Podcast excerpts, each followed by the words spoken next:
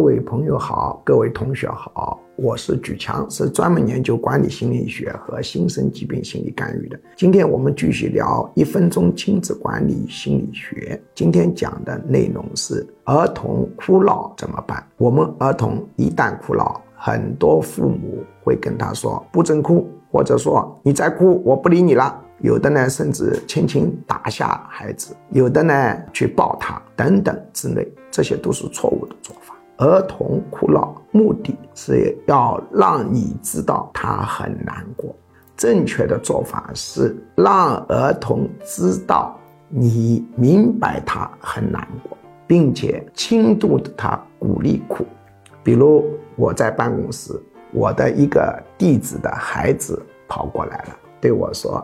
师爷爷要跟我买一个玩具，因为他平时来我都给他买玩具。结果他把手机打开，点了一个航空母舰，我一看要八万块，我说这个不能买，那他就要哭了。这种事情非常多，对不对？类似的事情非常多。那正确的做法是什么？正确的做法是这样告诉他：我明白你很难过。师爷爷不帮你买玩具，你很难过是吗？他说是的。